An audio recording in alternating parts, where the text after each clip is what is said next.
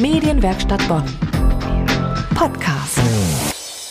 Ja, hallo Carla. Jetzt am Telefon, weil dich eine Erkältung gepackt hat. Wie geht's dir denn? Oh, ist es inzwischen ein bisschen besser geworden, aber so ganz auf dem Damm bin ich noch nicht. Ja, dann frage ich jetzt trotzdem.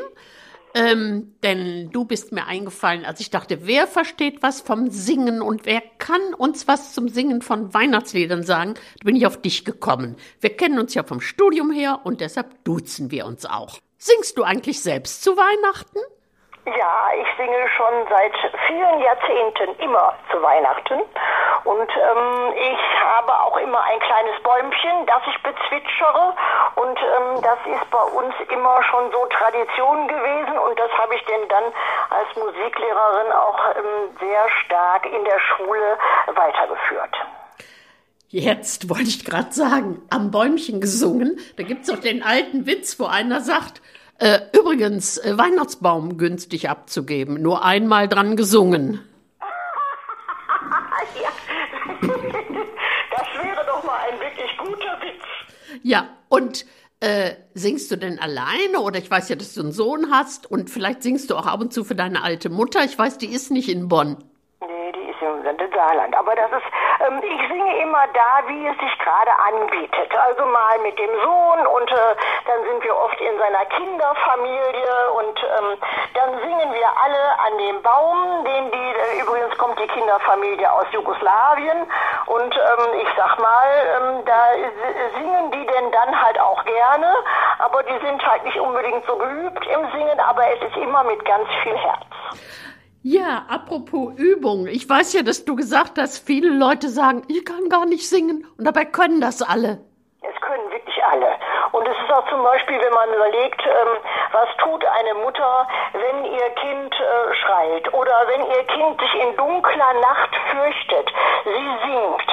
Und je kleiner das Kind ist, wiegt sie dabei. Und ich glaube nicht, dass diese Mutter sich dann gerade überlegt, kann ich überhaupt singen und kann mein Kind diesen Ton ertragen? Fragt nur einer, wenn man dann später älter ist und ähm, ein, ein, ein anderes Korrektiv an das Singen liegt. Aber singen kann jeder oder summen kann auch jeder und das bewirkt ja auch in einem Körper unheimlich viel Gutes.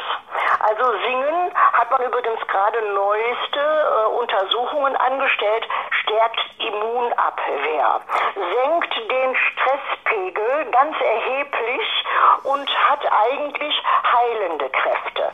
Und sozial hat es halt auch heilende Kräfte, indem es die Leute, die zusammen singen, sich als Gemeinschaft fühlen lässt. Und ähm, eint, also richtig eint und man ist zusammen und ähm, genau das ist übrigens das Thema von Weihnachten.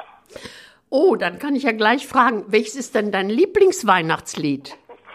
ja, hab mir, hab mir schon gedacht, das hat mir schon gedacht, dass du mich das fragen wirst. Ähm, ich habe ganz, ganz, ganz, ganz viele Weihnachtslieder, die ich ganz toll finde.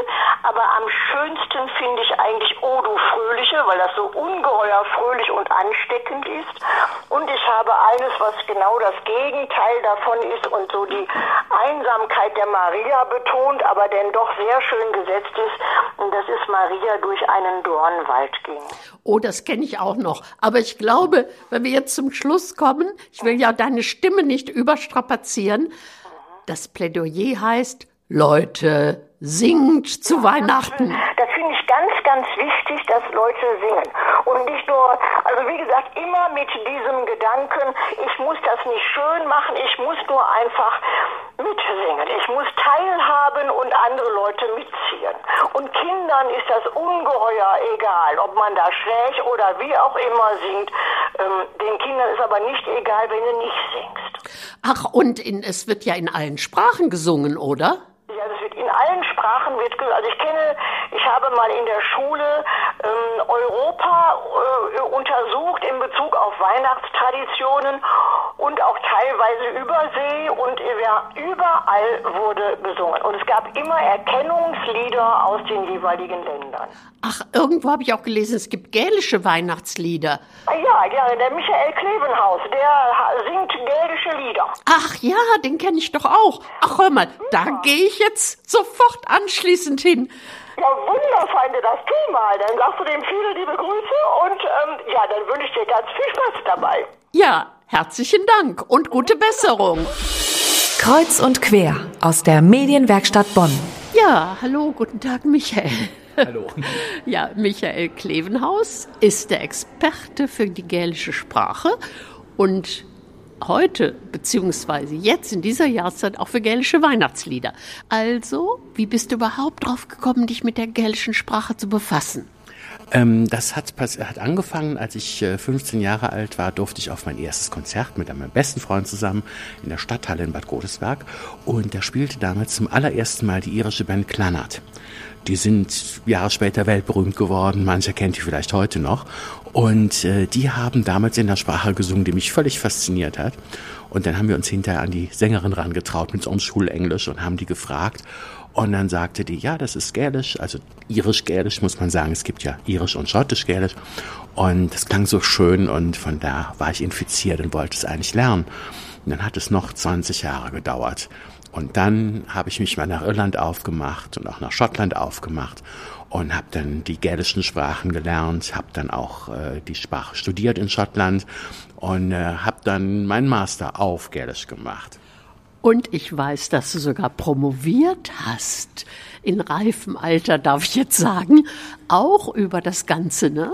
Ja, genau. Das kam dann noch ein bisschen später. Das war jetzt 2020. Und ähm, ja, ich habe überlegt, was machst du zum Beethoven-Jubiläum 2020? Und da kam mir durch Zufall eine CD mit Beethovens äh, schottischen Volksliedern in die Finger. Das wusste ich nicht. Und dann kam die Idee, hör dir das mal an. Und ich habe eins dieser Lieder entdeckt, wo ich ganz sicher wusste, dass das einen gälischen, dass es einen gälischen Vorfahren hat. Also dieses Lied ursprünglich gälisch ist. Und da habe ich gedacht, da ist eine schöne Idee, nur die musst du unterfüttern, weil ich habe in der Forschung nichts dazu gefunden. Und ich denke, du kannst dich nicht damit auf die Bühne stellen und das ist nicht bewiesen. Ja, und dann ergab sich die wunderbare Idee über die Vermittlung des Beethovenhauses. Die haben da sehr große Unterstützung geleistet, dass ich dann auch an meine Doktormutter, Frau Dr. Kindhäuser, geraten bin. Habe dann an der Universität in Koblenz äh, promoviert zum Thema Ludwig van Beethoven, seine schottischen Lieder und ihre gälischen Ursprünge. Ey, da könnten wir ja auch eine ganze Weile drüber sprechen. Aber du hast eben das Stichwort geliefert. Bühne. Du bist ja am 21. Dezember, das weiß ich, auf der Bühne und du singst auch selbst. Ich singe auch selber schon seit Jahren und äh, trete regelmäßig mit gälischen Liedern auf, mit in verschiedenen Varianten. Die Beethoven-Sachen sind natürlich meine, mein, mein, äh, sag ich mal, bevorzugtes äh, Genre jetzt geworden. Aber am 21. sind wir in der Brotfabrik, 21. Dezember, 20 Uhr im Theatersaal. Und da gibt es dann ein Programm, das heißt Nolle Kriel agus. Schöne Weihnachten, sowohl in Schottisch-Gälisch als auch in Schwedisch. Mit meiner bezaubernden Kollegin Anna Lindblom zusammen gibt es schottisch-gälische Weihnachtslieder und schwedische Weihnachtslieder. Ich muss jetzt Gott sei Dank diesen Namen nicht wiederholen. Und jetzt frage ich mal ganz unverschämt, könntest du ein paar Töne ansingen? Nur für uns und weil es die Weihnachtssendung ist? Kunan euch, an euch, ne Schäf, und so weiter und so weiter. Das ist aber sehr schön. Ich danke dir ganz herzlich. Das war Michael Klevenhaus mit gälischen Weihnachtsliedern am 21. Dezember 20 Uhr in der Brotfabrik. Medienwerkstatt Bonn. Mehr Beiträge auf medienwerkstattbonn.de.